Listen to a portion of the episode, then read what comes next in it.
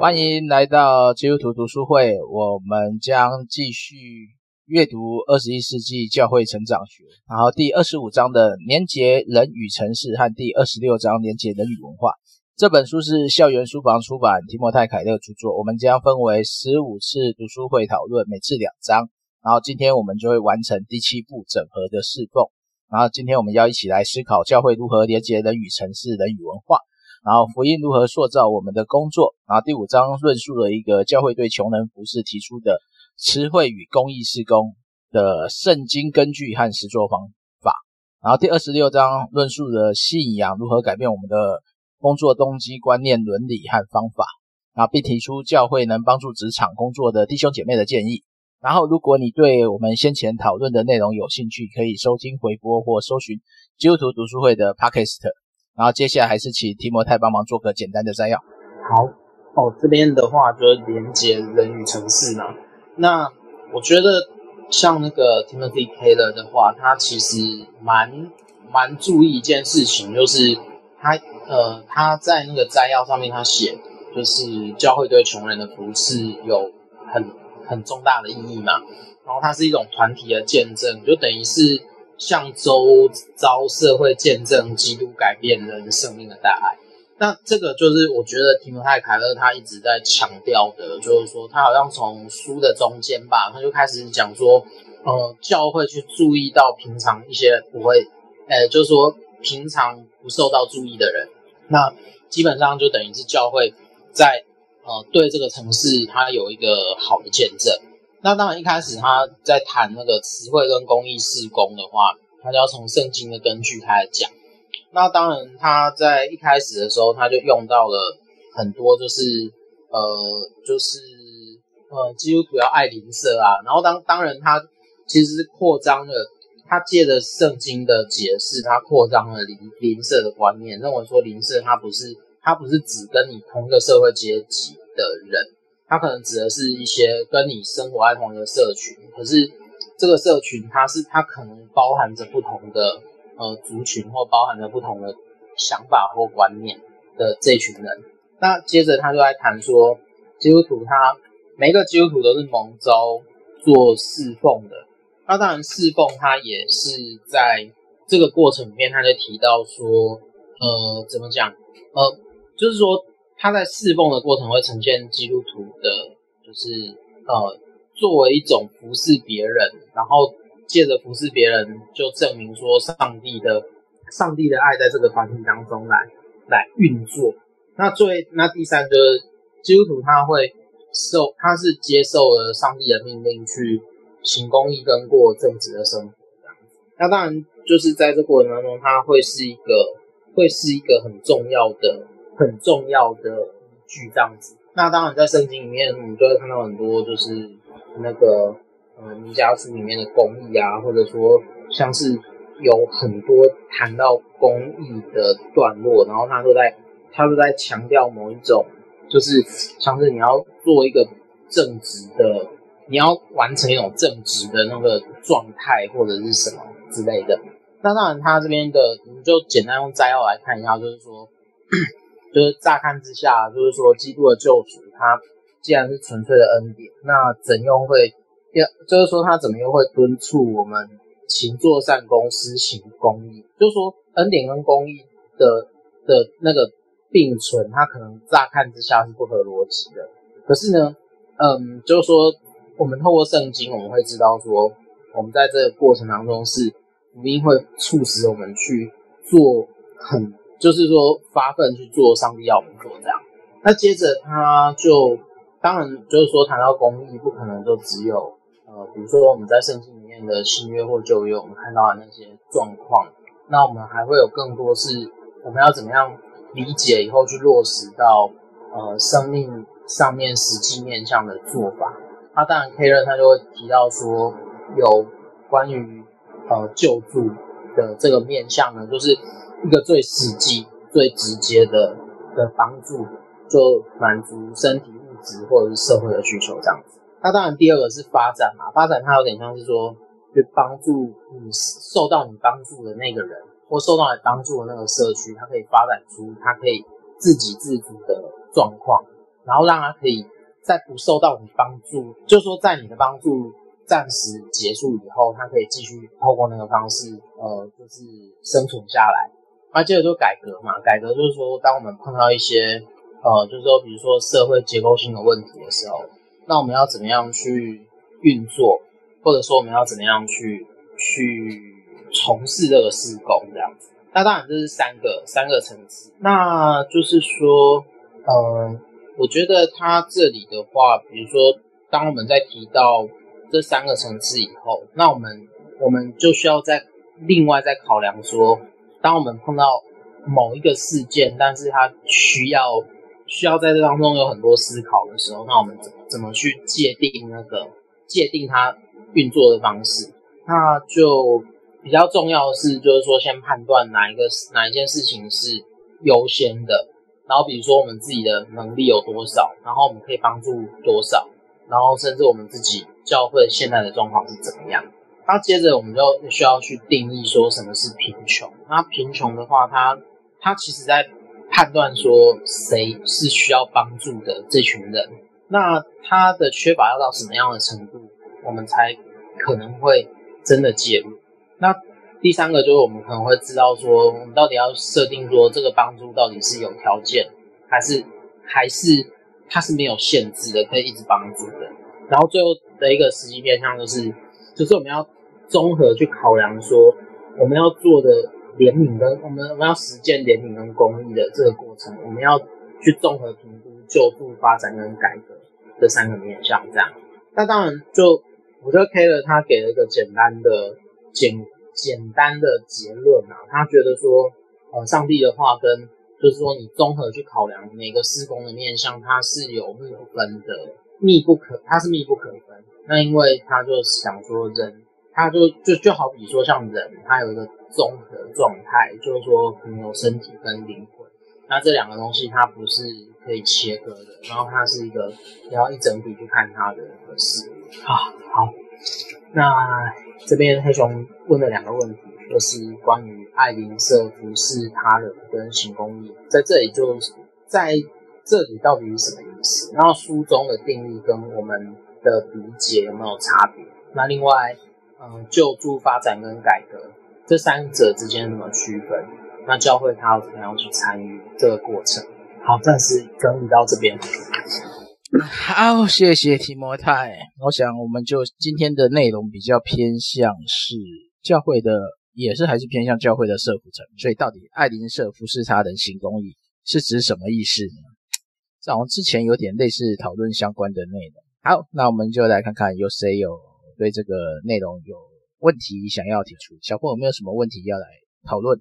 嗯，我觉得这个就是行公益的部分，我们好像上上周有谈到。对，有类似。我对，那嗯，我其实就是蛮赞同那个提摩太，呃，不是 Timothy Keller，他之前有讲到说，应该在这个书的 somewhere，他有讲到，呃，机构来从事社会救助的工作，可能比教会直接来做更合适，是吧？我觉得，我记得我今天读书的时候，好像在某一个段落他有这样讲，然后我确实也是这样觉得，像我。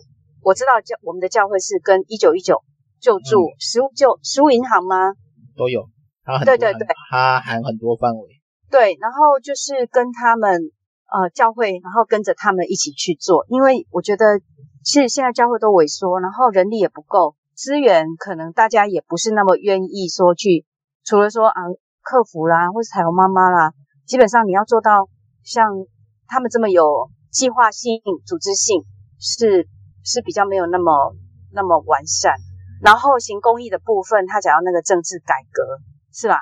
应该有吧？他讲这个部分，因为我们我我不在社会环境架构改革。我我坦白说哈，我自己觉得我们基督徒的影响力真的很弱，一直到最近最近这几年，呃，就是因可能是因为长老会的关系哈，不好意思，就是开始社会。有注意到基督教的形象，然后开始有一些就是针对说，呃，早早餐祷告会啦，或者是政治候选人到教会里面去啊，然后寻求支持啊。大概就是类似这样子。那你说要改革什么？我觉得大部分都是拉选票比较多啦。所以我我我我真实的觉得基督徒在台湾的影响实力是是很弱的。然后还有基督徒之间的教会之间的彼此彼此扯后腿吧，就是合一也没有那么的明显哈。然后你说前几年的同育，这是不是一种社会公益的彰显呢？然后到最近最近这两三年，大家开始反省我们只像这样的议题，我们自己。到到底是一种什么态度？我都觉得也是很矛盾。嗯哼，嗯，对，所以我觉得在社会公益方面，我倒不会觉得对教会有很多的期待吧。也也没办法真正期待什么，因为你就是对是他的群众，是，对，大概就是四趴而已，其他都是高估了。整个基督徒在台湾的比例，就新教基督徒。对，然后嗯、呃，就是最近大型教会也比较多。所以他们在社会上的发生，他们像真道教会吗？真道没什么发声啊，就梦想，梦想，呃，对，那叫什么？君哦，突然突然想不起来叫什么名字，梦想之家还是什么？对，大概就是我觉得基督徒好像做的大概就是就是这样，没有太多的没有太多的创意，就是可能别教会怎么做我们就怎么做。倒是，哎，这个这是二十八章了吗？倒是他有讲到说，呃，基督徒。哦，基督徒的团契应该有什么比较有经验的来带比较没有经验的？这这这个应该是二十八章了。我我讲到这里就，就到很后面了。我们今天还没到那么遥远，还没到组织化。对对对，对不起。好，我我我发言到此。好，谢谢。啊，提摩太有什么想法？刚刚这样讲，你对教会，我们就谈政治这一块就好了。大家唯唯恐不知，我们就光明正大的来谈，对吧？嗯，我今天。我今天的那个喉咙很好，四个字啊！我说我喜欢光明正大这四个字。嗯，对啊，我们就直接谈的啊！我觉得没什么好回避的呀、啊。我我觉得他他如果用如果用所谓改革中的方式来谈政治，好了，就是说如果用长老教会的观点，他应该是用南非，就是之前那个 Taylor 的书会一直提到那个开普来来来谈。那他认为说，他认为说基督徒应该要。介入政治，那当然，他介入政治的原因是说，他想要去改善在政治里面那个整体整整体的环境，然后让他透过环境改善，或者透过整体的整体的，就是呃，就是风气改善的之下，然后让让政治的运作可以在一个就是公公共检视的状况下，然后很干净的去执行。他的目标这样子，那开普尔他的论点就比较接近那个长老教会啦，就是说，因为他本来就是长老教会的，他但主要就是说，主要就是说他透过参，他透过参与，但是他不，就是说他也要尽可能去避免他受到就是不好风，呃，就说他的参与主要是做一种见证，但是那个见证就是说，我要去把不好的政治风气改变。然后去追求一些跟公益相关的的的事物，那就是主要如果说你要说台湾的长老教会嘛，它大部分比较是受这个观点去影响，所以当然我觉得七零年代还有更多比较复杂的、比较复杂的呃关于长老教会对政治的想法介入在里面，那这个就有这个可能就必须要有参与在那个时代里面的人，他可能才会有更。更直接的看法或观点，这样，所以当然就反正它是一个参与的习惯，对。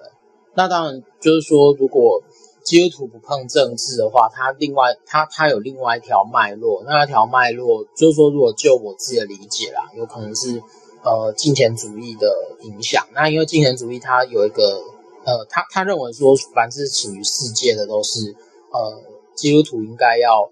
呃，分别的，所以他认为说，在基督徒分别为圣的状态底下，他觉得在参与政治是一种，你你有点像是把自己放到世界里面，所以所以，比如说在金钱主义传统的基督徒，他们就会不主张影响政治，可是呢，他们就会在政，他们就会在他们的呃怎么讲？他们就自外于就是世界的政治组织，然后让他们自己会成为一个小的圈子。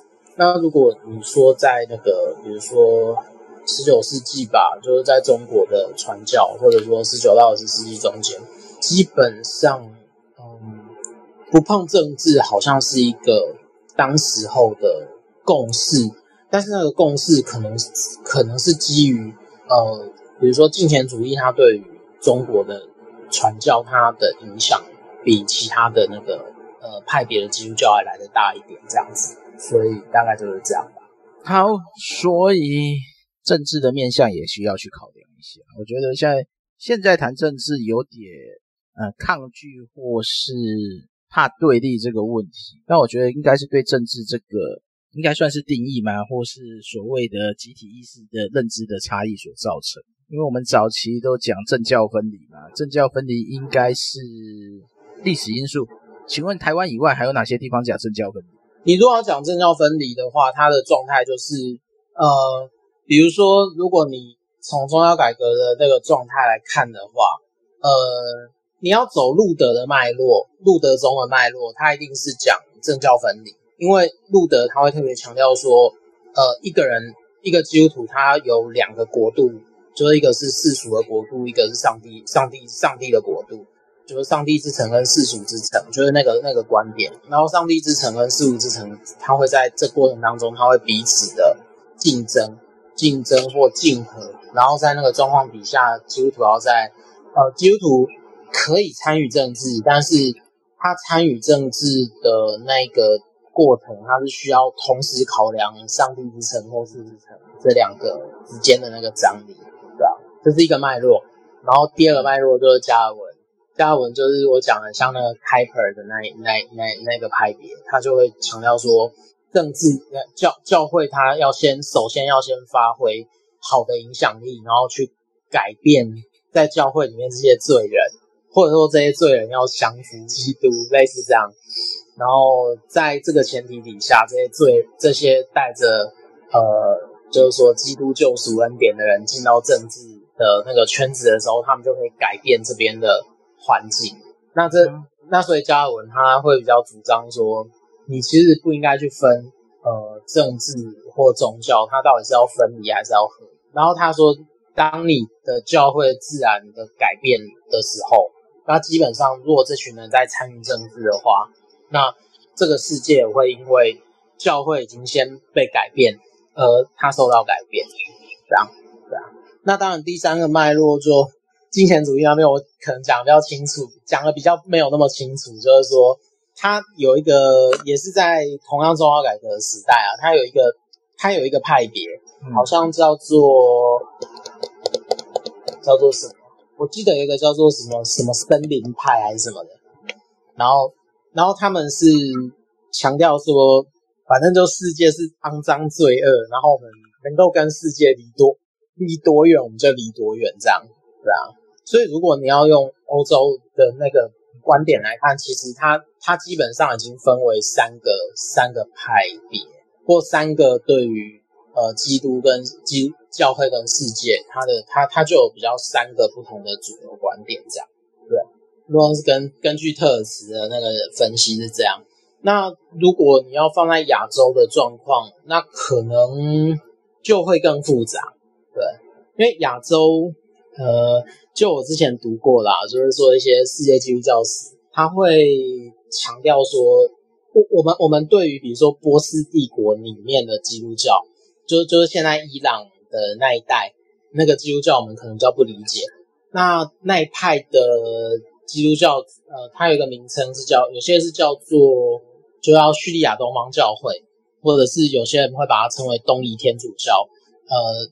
就是两个不同的派别啦，但是有些世界基督教会讨论说，在这个就是呃，可能同样名字的教会里面，有一些跟比如说跟波斯帝国它的合作是非常直接或明显的，然后像这一种的话，他们他们其实有点像是帝国底下，然后教会的主教就作为帝国统治的代理人，呃，我指的是波斯帝国或穆斯林帝国。那有一些他可能就会发展出，那我们如果可以的话，那我们还是教会还是要做一个中间人，然后去有点像是他跟帝国是处于一种竞合的关系，然后他就是要保护帝国，不要直接压榨他的，就是呃压榨领那个什么教会的教会所属的状况，就是这群人呐、啊，就是基督徒这群人不要受到穆斯林的压榨，然后一方面他。他也跟帝国保持某种程度的合作关系，所以他他是要看每一个地方，他会有它不同的经营脉络，然后教会就会有不同参与呃地方政治的模式啊。嗯哼，呃，如果有兴趣的话，就是可以去翻一翻那个那个什么那个阿良赫斯定嘛，然后他叫什么世界基督教史啊？世界基督教史，好，有机会再来看吧。这个到时再补充在书斋上面。对，他有中文，他有中文版的书吗？他是那个香港的基督教文艺书的，但已经绝版了，那就高难度了。大概就是这样。好，那到底在教会内谈政治真正的难处是什么？我觉得真正的难处是要，就是说现在的基督徒嘛，或或者说我们一起共存的基督徒，他有一个世代是在政治上面比较封闭的状态下养成的习惯。然后他在这些状态底下发展的信仰观点，他就会比较有点像是说，他要先克服，不管是不管是他的政治立场立场是什么，他要先克服那个时代产生的创伤。然后，嗯，怎么说？我觉得他他必须先克服那个时代对他造成的影响吧，他才能够有比较可以讨论的方式或什么。真没有那么容易啊，对啊。因为我最近在看，我最近在看另外一本书《逃离中国》，然后他就在讨论这个问题。他呃，主要讨主要讨论说那个流亡的记忆，他或者说流离的记忆或离散的记忆，怎么在就是一九四九年之后那些呃迁移到台湾的人这群人当中，他的那个记忆怎么样去传承，然后他的创伤怎么样去延续，然后为什么他们这个群体要延续这个创伤？嗯哼，对，所以他。他他其实是不太容易理解的问题，特别是当这个问题又跟呃怎么讲，这群人来到台湾以后碰上呃因为政治的关系造成的对对在台湾的屠杀，那我觉得他群人也是被夹在中间，所以他变成说他变成说他中间会有一个很大的，但实际上你就简简化一点，就是你活在台湾的政治文化还是。还是切不开蓝绿之争呢、啊？对啊，没错啊啊！所以你你就有不同的历史记忆，然后你又必须要去面对一些事物。那是当然，蓝绿之争之外，当还是可以。等下等下，我说蓝绿之之间之外，总还是有一些可以有共识的东西可以执行的。对啊，比如说像我我比较看不惯的是一些，比如说社会上面你必须要去面对的问题，像退休金啊，或者说像是。呃，一些工业资源的分配，或者是薪资，我觉得到最后，当你挂上了所谓蓝或绿的冲突的时候，或者说蓝或绿的争斗争的时候，你就会发现说，这中间是当你所有的问题都挂上这个的时候，你就会发现所有的人都开始站队，就没有人要，就没有人要去分析它里面的问题到底真正是什么。所以从信仰的立场该怎么去正视这个方？因为我觉得哈，在在政治对立的方面，其实是不会有任何可执行的面向。对啊，但是在嗯，我说，但是在不是对立的方式，总会有一些共存可以处理的事情。那把这些优先处理，不是就可以达到一些共识？对啊，但是我嗯，好，在什么？对啊。但是在现在教会的影响力其实是不到影响到呃上级的政治层面，对啊，但应该可以落实到社区层面，因为毕竟教会也是一个社区参与者。对，但我觉得比较啊，但但我觉得你可以从一个比较，或者说我们可以从一个比较比较实际可以落实的层面来看，就是说，假设教会在一栋大楼里面啊，他跟那个管委会。他们的关系应该是什么？哦，紧张啊！每天都来陌生人，呃，每周都来陌生人，很恐怖。对，然后，然后，然后还有就是，比如说一个教会在社区里面，然后他跟那个社区，假设他曾经发生过，哎，我这样讲，将会会问到，假设他们曾经发生过某些程度的纠纷，那有没有可能他们中间是可以有一些修补的状况？不知道。我跟你讲，就如果从从侵占资源这件事来讲，不太能修。呃，是因为你占了教会的公有财产，这件事就很难处理。嗯，但相对教会如果占了，等一下。等一下，我我听不太懂，为什么为什么教会在社区里面是占有公共资源、共有财产呢、啊？就是我我举例啊，就是教会可能有一块呃门口的地嘛，这是像我哥教会门前也常常会发生嘛。要讨论一下是那意思吗？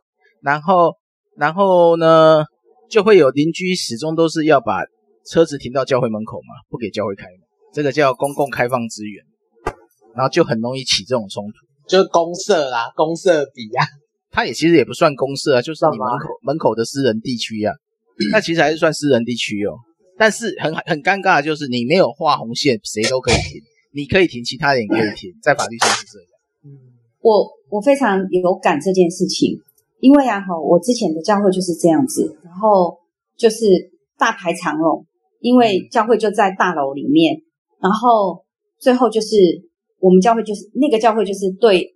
停车的问题一直都没有办法解决，后来就找了很远的停车位，你可能要提早 提早 很久才对。然后还有就是教会，比如呃聚会聚到一半的时候，他就会打一个打一个字幕嘛，说某谁谁谁谁车牌号码几号的，请挪走，怎么样？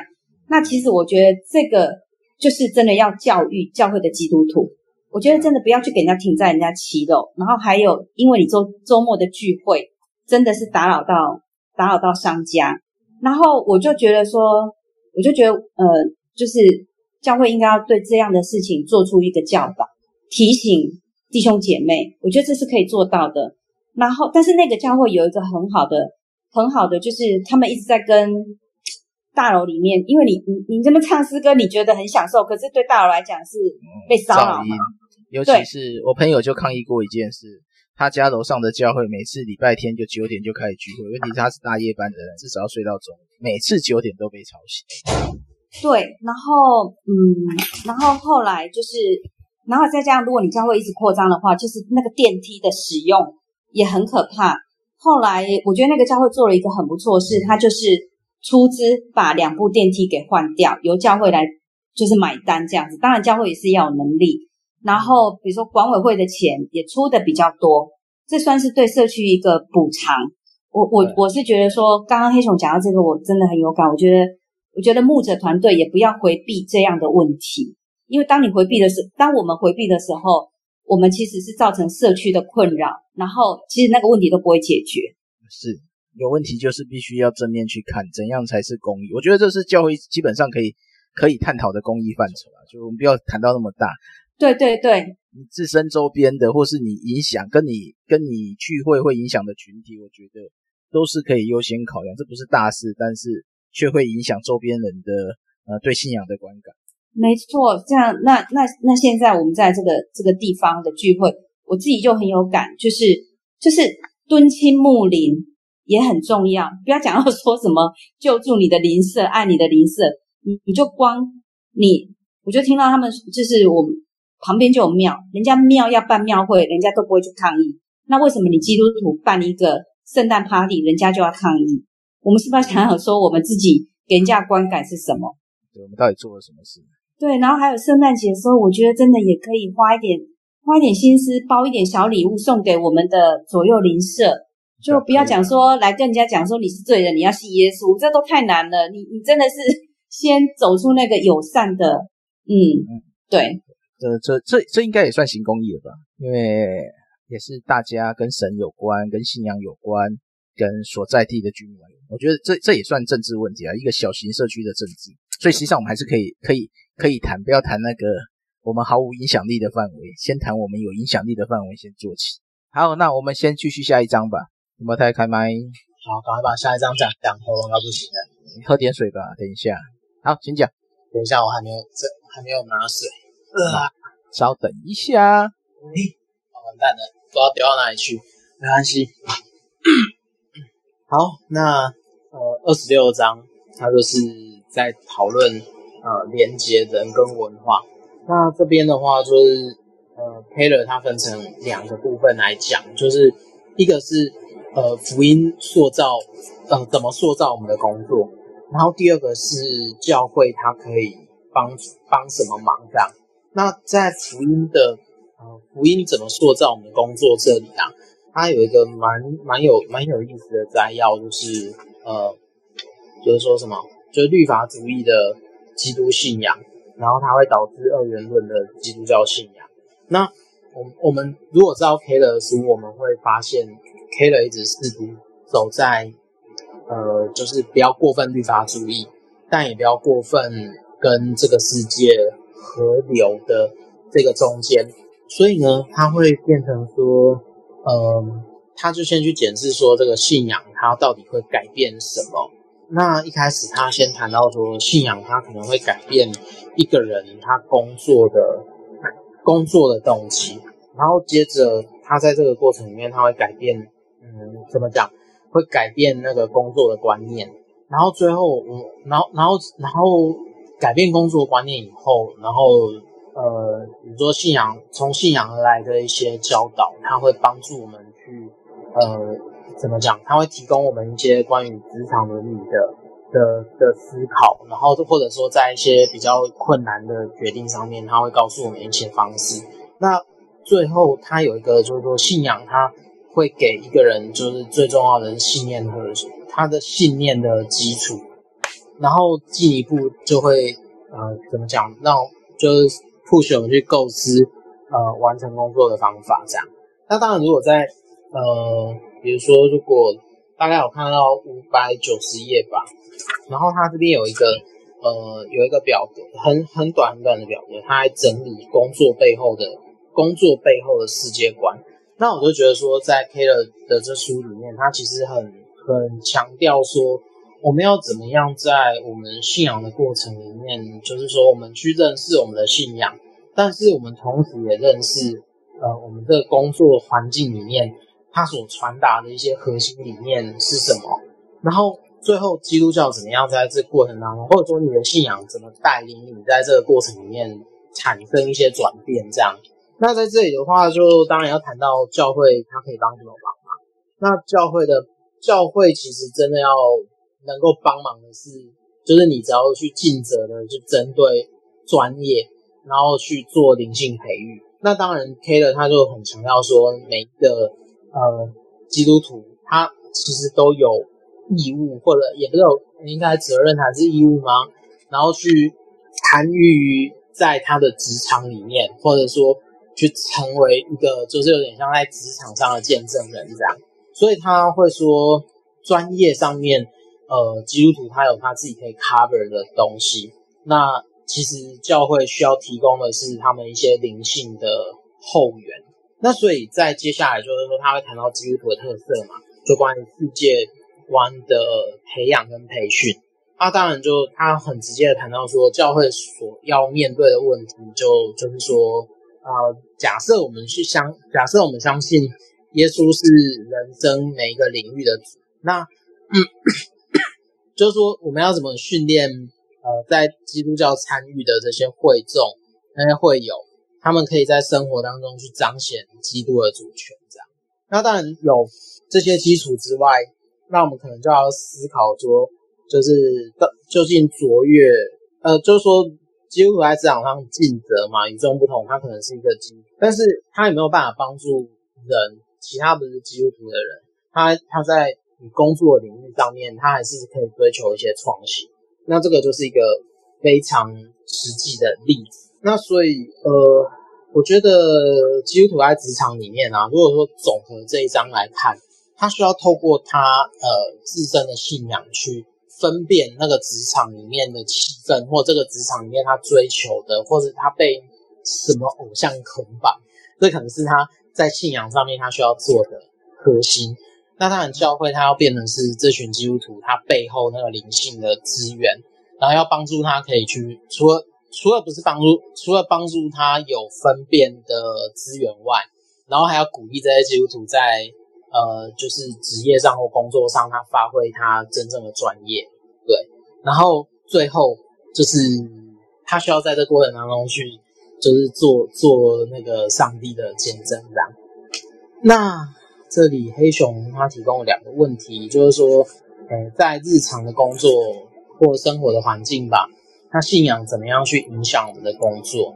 那最后就是教会怎么能帮助职场工作的弟兄姐妹，然后职场怎么样能够展开福音工作？好，就这样。好，谢谢提莫太的分享。关于职场这个领域哦，台湾好像有几个单位都是在做职场福音。最早应该我接触的就是但以理学院，然后全福会，CBNC 应该也算。只是我个人是有一点小小的呃隐忧啦，就是他们只是很多时候只是把教会的模式带到工作的场合，而且我觉得有些让我的感觉其实也是一种生意上、社交上的连结。是，这这这对不起，我我我也是光明正大的讲，所以我们很难去期待说你真的在职场上有一个 mentor 来辅导你。我刚刚对 Timothy 啊，对不起，黑熊。你先讲，我我刚刚插嘴，对不起。没关系，没关系，你可以讲，没关系，你先讲完。嗯，就是刚刚提莫太有讲到卓越这件事情，嗯，卓越是要付出代价的，不是每一个人在职场上都可以表现这么优异。好，你有上帝的祝福，可是我觉得你的品格，你在职场上展现出来的那个品格是更吸引人的。为什么会这样讲？因为我从也在教会里面看到弟兄姐妹，然后我我不敢说我。我只是觉得会很难受，因为我很少看到，就是因为大家都在 lab 里面工作，嗯，然后呃，你就会看到教会里面的人，他们利用他们在，因为 lab 里面的的的嗯的老板都很忙，他其实只管你实验有没有做好，他其实不太会盯着你有，当然啦，因为工作的的特殊性。他可能周末他必须来加班或者怎么样，可是我我我我真的觉得很难受，就是就是这就有点像说我们现在在工作的时候，我们在我们工作时间，我们用很多的网络，嗯，然后可能都是跟工作无关的。可是我我那时候我有看到我们教会一个姐妹，我非常的感动，她就跟我讲一句话，我绝不在上班的时间出去。然后因为有有教会里面有真的蛮。为数不少的人，他们是在老板不在的时候就跑出去了，可能是逛大街，还是买东西买菜。然后有一年我回去的时候，我真的我就在 market 里面碰到两位姐妹，这时候给我真的是，然后我就跟我另外一个，就是刚刚我说她真的是，我觉得他很诚实很正直，他就跟我说，我就说你猜我遇到谁？他马上就跟我讲了两个人，然后这两个人很不幸都是教会的人。所以我就觉得说，就是不止不止这样，就是很多，就是因为我们熟，所以有一些不是教会弟兄姐妹，他们也会跟我 complain，他们说他们真的没有看到基督徒的见证。当然，你不要受洗，你就没有这种压力。那我自己感觉是，你你你自己好好的上班，人家就会尊重你。在在职场表现卓越，人家就会尊重你。哎，大部分是这样，你很杰出。教会也是这样嘛，你很成功，所以叫你来做见证。可是我们好像很少看到一个教会的牧者，他邀请一位很诚实、很正直的弟兄姐妹，很难哦，因为你你没有你没有那个特殊性，对，也不是人家所看见的卓越。我我可以讲啊，现在讲职场上哈，很多的那种职场见证啊，台面上都是讲他上帝赐给他什么生意，什么什么什么，但是取得的手段到底。真的是神的带领吗？还是有其他的手段？这个我都很保留，因为我看过很多在职场讲职场的这些人，他们实际上背后的商业手段是比常人一点都不良善。所以到底职场，我们现在谈的见证到底合不合适？我是持保留的。好，大 B 出现了，你你今天的喉咙可以讲话吗？不行，不能讲，yes, 听就好了。耶，yes, 果真有确诊的感觉。啊，我哥确诊了。不要让他讲话了，那你可以关麦了。然后职场我还会再谈另外一个问题，一个是说把教会仪式直接带到职场，另外一个就是你知道我在职场上被欺骗或被欺压的，往往就都是基督徒。他透过哎跟你讲说，哎我们都是主内的兄弟姐妹啊，跟你凹凹一个好的价钱啊或者是什么，然后我遇到最夸张的就是，呃，他去拿我们的底价去去去抢我们另外一个客户的生意，这完全不道德。就跟他讲说，这个只跟你们，你们不能去这样抢。所以我觉得基督徒到底啊，诚不诚实，良不良善？呃，在职场，我觉得基督徒没什么真正的好的见证。甚至我以前还有遇到那种，哎，很热衷于教会的小组长，上班时间一直在打电话关心弟兄姐妹，这种都是有点让人反感。就是说，到底教会要怎么去正确的影响弟兄姐妹在工作的态度？我觉得这需要教导，包含牧者也都需要有一些呃该被调整的地方啦，因为我以前遇过的就是几个公司、几个教会，他们的做法就是。呃，你下班第一个就优先要赶快来参加小组聚会，不可以被任何耽耽搁，就变成说你这个人在职场上就呃完全没办法配合，然后又是在搞特殊群体。当然有时候无理的要求是职场的为了，但是过度于教会导、教会核心导向，在职场反而没有那么受欢迎。好，那提莫他有没有什么想法？在职场你有看到什么神奇的事件？职场吗？对啊。基督徒要有好的良善的见证，但是我在职场遇到的很有趣。呵呵，在职场有啊，职场当然有很多 有很多状况。哎、欸，我觉得直接讲不是很好啦。再就是说，有没有好的见证啊？有没有好的哦？我负面太多了，我需要一些正向思考。正向思考，我觉得正向思考很难。因为我需要不是正向思考，我需要正向见证，因为我被基督徒欺骗太多了，又被坑太多了。正向重点是他们都是他们都是基督徒，反正我跟非基督徒都很单纯，谈好价钱什么也不会多说什么。啊，基督徒就说：“哎，我们都是主内的啦，也帮帮忙啊。”我跟你讲，如果来教跟教会谈生意更讨厌。哎，我们都做上帝的工作，你就你就可不可以再砍底价？比方说，那那我公司不用活。真的。我有本事就开麦讲，我这边 没有，因为我我怕我占据大家太多时间。不是不是，我我对面那一个人想开麦讲，他在那边碎碎念。那个 Alice 在我对面，所以他不方便开麦，因为怕回声。好，我关麦，我让你讲啊，赶快。又不讲了，好，那那那那还给提摩太继续讲吧，给我一些正向观念吧，正向见证吧。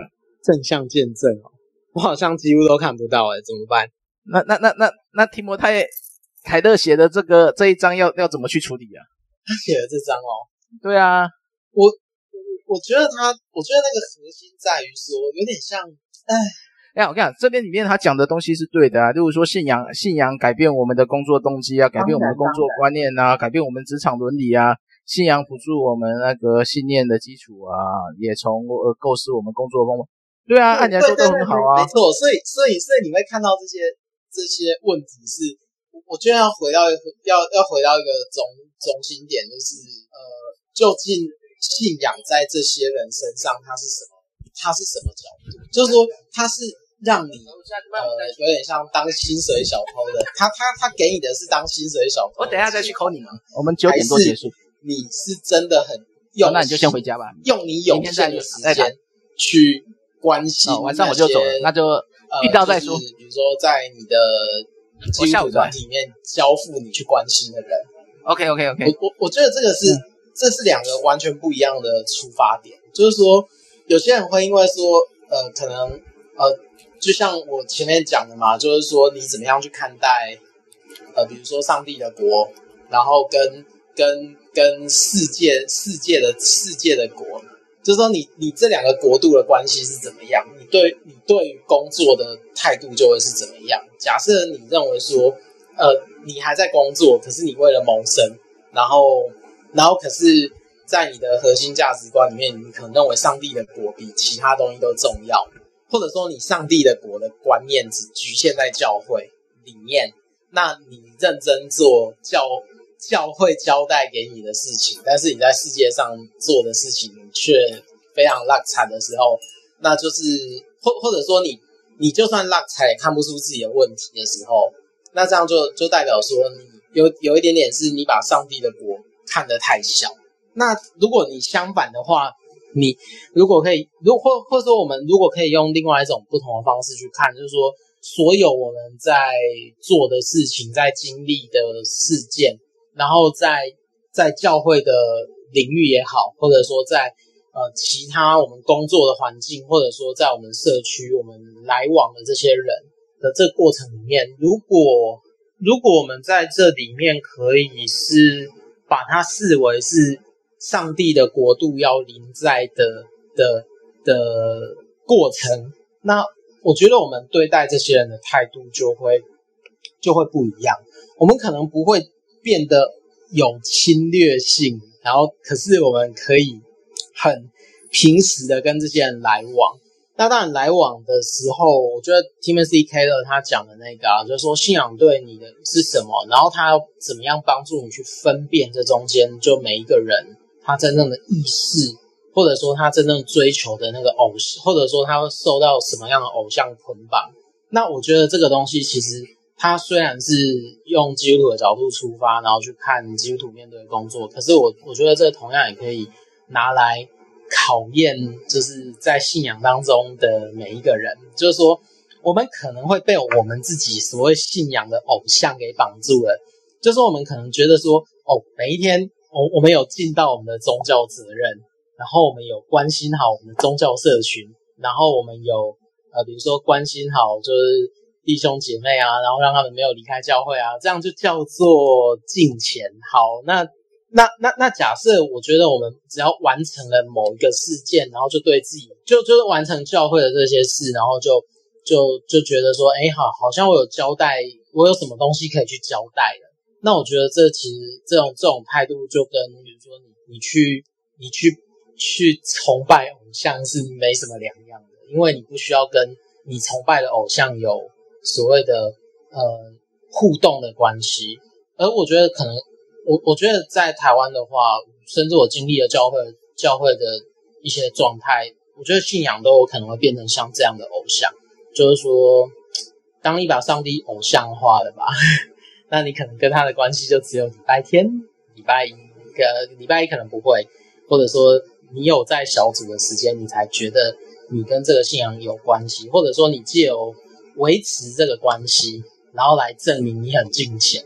我我觉得它是一个需要去分辨的分辨的事物，这样子。那我自己的话，其实我算我其实很小心，让自己不要踩到不要踩到这个陷阱，而是说我尽我是尽可能的让让自己维持在一个状态，就是说可以可以尽量把所有交。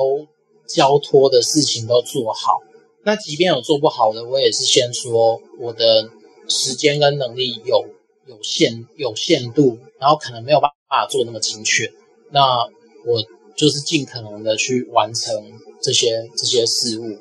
但我觉得我自己要反省的事情是，就是说，当我们有有余力可以选择我们要不要承担某一些任务的时候。我觉得在在在决定要不要选择或要不要承担的过程当中，我觉得信仰可能也可以帮助我们去去判断吧。就是说，我们有选择的时候，我们是不是承担了过多的试工，然后是为了要证明说自己怎么样怎么样，或者说我们是不是在承担的过程中有些私心跑出来，然后或者说想要证明什么什么什么。那我就觉得这是一个还蛮值得、蛮值得受到考验的问题。那我觉得，就用比较宽一点的角度来讲吧，可能每个人生命中都有他自己的偶像。那我觉得这是每一个，就甚至是我自己都需要去很认真想过的、想过的事情，这样子。对。那如果花在一般的，呃，就是不是不是教会职或者不是牧职的基督徒的话，那他。需要面对的事物可能就更复杂。好，我只能讲到这边。好，所以所以信仰教出来的结果，要么就是变成那过度于看重所谓神的果，要么就是变成一种呃追求哎单纯追求仪式化的基督徒。但这好像也没办法解决那个啊，如何让基督徒在职场表现应有这些态度。我觉得，我我觉得最核心的问题啊，教会应该自己先评断一下自己有没有那个屁股可以当我还得卡撑，也当棒还得塞，讲的难听一点是这样说没错的，但是因为因为我觉得教会它会有一个有一些状况是，就是说这时候你你会看到说有些基督徒在教会待很久，然后他一定很坚持要做某一个事工，可是你会发现说那个事工也不是说他没有效益，而是说你会发现不适合这个教会，甚至他也不是这个教会真正他可能会需要的事物。可是那个事工就一直在，然后那个事工就一直卡住某些人力。是啊，我我我我以前在教会关过很多事的，没人的我就不住。对啊，然后你就会发现说基督徒的负担越来越重，然后而且哦，我发现会有一个更麻烦的事情是，牧师完全不考虑这很多会友在周间工作很辛苦，全年无休啊。对还有牧师还有周一休息。你热心的弟兄姐妹，就是除了晚上带小组，六日又服事排满，就是全年无休啊。对，然后其实，但是我觉得这种全年无休基督徒也很病态，各位你们不觉得吗？是很病态啊，很多这种人呢、啊，他们好像觉得啊，我是以神为中心，我服侍神，全全身心奉献。可是我真的觉得超级恶心的。我觉得你都 you please get alive。而且他会慢慢跟他会慢慢跟他生活周围的人脱节，而且有时候那个脱节是很明显的。对，我们就直接问你身边还有多少非基督徒？我还有很多啊，哎，有很多人就没有了。因为我觉得跟非基督徒来往，其实对我来讲是很是一个，就是有点像 release 这样子。我终于可以从这个监狱逃出来。因为如果没有的话，没有这些不是基督徒的人，我没有办法去。我没有办法去反思我的信仰到底出了什么事情，然后我没有办法知道说我在这信仰里面我听到牧师讲的东西，他是不是其实是真的可以影响这些不是基督徒的人？而且我我借着跟非基督徒相处，我跟他们一起练练练武术，我跟他们一起做一些做跟他们一起喝酒，然后跟他们一起弄一些就是有的没有的。那我也我也从中间去学习，我也从中间去看到说，诶，我自己对生活态度到底有没有什么需要改变的地方？然后，然后信仰也会提醒我说，我在这个过程里面，我自己除了需要改变之外，我可以在他们的团体里面活出什么信仰的原则，对吧？我觉得这就是一个互相有来有往的世界啊，我们不需要把自己跟非基督徒画的这么明显，这样子，然后用金钱的名义或什么的。就是圣俗二分啊，就这样子。对啊，没有，我只要想到这个，我就有气啊，干嘛有气呢？也不是有气，就是说，我就觉得那群人白黑。哎，我直接讲出来了。很 什么？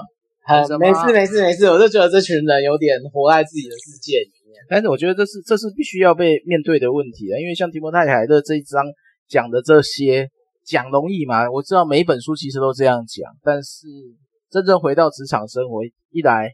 教会本身就不会期待我们把把职场当作是一个宣教场，没有啊，会当宣教场，就是当做宣教场的事，他不会当做你你这个人生命中的其中一个任务嘛，或是说上帝托付你的一个对啊。一个负担或是一个职责嘛，不会嘛，就是叫你只有教会才是嘛，对，这这也人力安排也是如此啊，教会就缺人嘛，我想办法把人都放在教会啊，但但我觉得教会没这么缺人啊。缺愿意做事的人呐、啊，对啊，真的，因为事工不关啊，所以永远没有永永远缺人啊。这个问题就是永永远人就是卡在某一些事工，然后就在那边空转啊。那那事工有时候存在的意义是可以被检讨的，但是有没有人敢检讨？没有人想当坏人，坏人、啊。嗯，所以我们就常常卡到那个教会事工要一直一直安排人，一直生出人，但小教会又很可怜啊，根本没有人，就只剩下牧师。对啊，所以这个这个平衡点是很有趣，但我觉得。呃，全能全能考量是必要的，还有一个人应有的休息。我们平常会讲说那个要安息嘛，对不对？问题是，如果你是一个过度热心的人，你就完全忘了安息。而且我觉得基督徒是最不懂安息的一群人啊，因为没时间安息啊。我跟你讲，真正真正那种大型教会其实是很恐怖的。你大型教会越热衷你的时间就越稀少，你根本没有安息。你有参加不完的活动，你可能要带小组，然后参加培训课程，然后参加服事。大概你的时间都排满满的吧。嗯，我我我有我有极端例子啊，但我们就不提哪个教会了。就每天下班都要求要去，至少你看以前以前小组不是走向那个 G 十二之后吧，不是会分为小组，嗯、一个人至少参加两个到三个小组，自己要带一个，然后还要参加原本的那一个，然后还要再做一个所谓的小组长的培训。你一个礼拜三天就过去，哎，这个要求你上圣经课程。这个超级累的，完全没时间，而且你下班就要赶过去，因为七点就开课了，对吧？所以你这个人是完全没办法加班。公司有任何突发事情，你都是以教会为重。所以你说这样是好见证吗？我个人都是持抱的。我也不觉得，因为像因为因为因为像我现在我我以前会会会抱怨有人迟到，然后但是现在我其实不太不太觉得迟到是一个什么问题，而是说呃。怎么讲？当当有人因为紧急的事，公司紧急的事情迟到的时候，那我就跟他说：如果你真的真的需要过来，那你再过来。那如果真的你你如果觉得很累的话，那就赶快回去休息。我觉得要试着让大家休息，然后教会的聚会形式也要按按会有的特质去适当调整。嗯，有些事情真的不需要人就让。不不一定要排人就不要排了，不要硬排。对，你硬排人的话，那个事情就是会，你你会伤害那个执行事工的人，但你同时也会伤害那些参与的会友。是，所以所以你仔细看嘛，那个提摩提摩太凯特这本书一直在强调要有专业的灵性培育嘛，然后要有世界观培育和训练嘛。嗯、光光这一点教就说他就已经卡在一个教会观了，教会观就卡在只有堂会嘛。对啊。然后你不会扩大嘛？那如果说你用那种广义的教会，那我一个公司有两三个基督徒，那我也可以算教会的。嗯、那这个地方是不是有信仰的见证？是不是有刚刚前面讲的那些呃，让人看见不一样的身份？我觉得有啦，看到很多负面身份啊。我我个人没那么乐观，但我觉得这个是应该该被提出来讨论。然后当然，哎。反正我哥今天不能说话，我尽量讲，他应该不会讲什么。哎，小白出现，来，小白来谈职场吧，拉上来，我要关房了，你赶快上来讲话。亲爱的小白，你能说话吗？太久没上来，不知道按哪一个钮。哦，你麦克风打开，来谈谈职场的基督徒，你的感觉是如何？职场怎么实践信仰？看怎么实践信仰？职场啊，现在对我来说，职场比较能够实践信仰。怎样实践呢？不要那么空洞。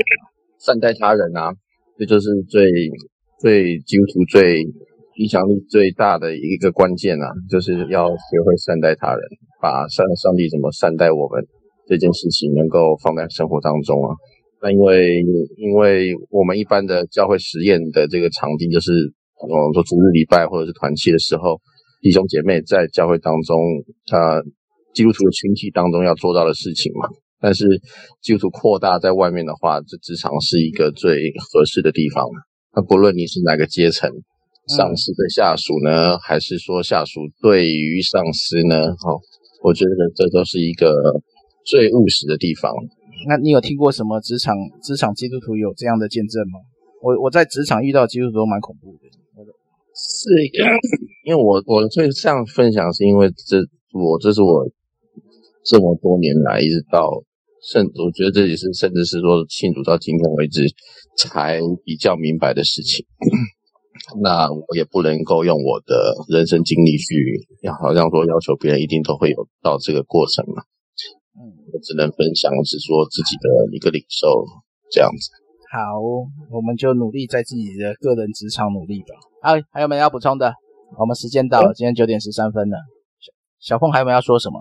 我们把这把职场基督徒说的太难听了，看你有没有要补救一下。没有，我觉得我先生蛮好的。好，等一下，五百九十一页。五百九十一页，好，赶快来翻。他说那个一对三啊，到底是什么东西啊？等一下，我先翻到五百九十一页，一对三的对对牧羊和门训。对他，他讲那一对三是是指那有点类似 G 十二的那一种。哦 G 十二就是十二个人嘛，然后会再分为四个小组，会有副组长，副组长再各带三个人，就有点说耶稣带彼得、约翰，还有谁？雅各，雅各三个人这种概念，一对三的培训。哦，好，那那好，OK，谢谢。对，我应该没有讲错，希望没讲错，因为我记得 G 十二之后就会分为小小组，它的概念有点像那种小小组，然后就讲耶稣带门徒，一个人最多只能带三个，上限就是这样。然后十二个人就只带了最亲近的三个。好，还有没有？还有没有要补充的？没有了，没有。那今天就到这边了。我们还是尽量控制在一个小时，大家都不会太累。好，感谢大家今天的参与。谢谢，谢谢。如果有什么意见要讨论，也欢迎直接在赖群或是，哎，我的 p o c k e t 的都没人留言，也可以在留言留一下。好，谢谢大家，晚安。嗯，好，拜拜，下礼拜见，拜拜，拜拜拜拜拜不拜不。晚安。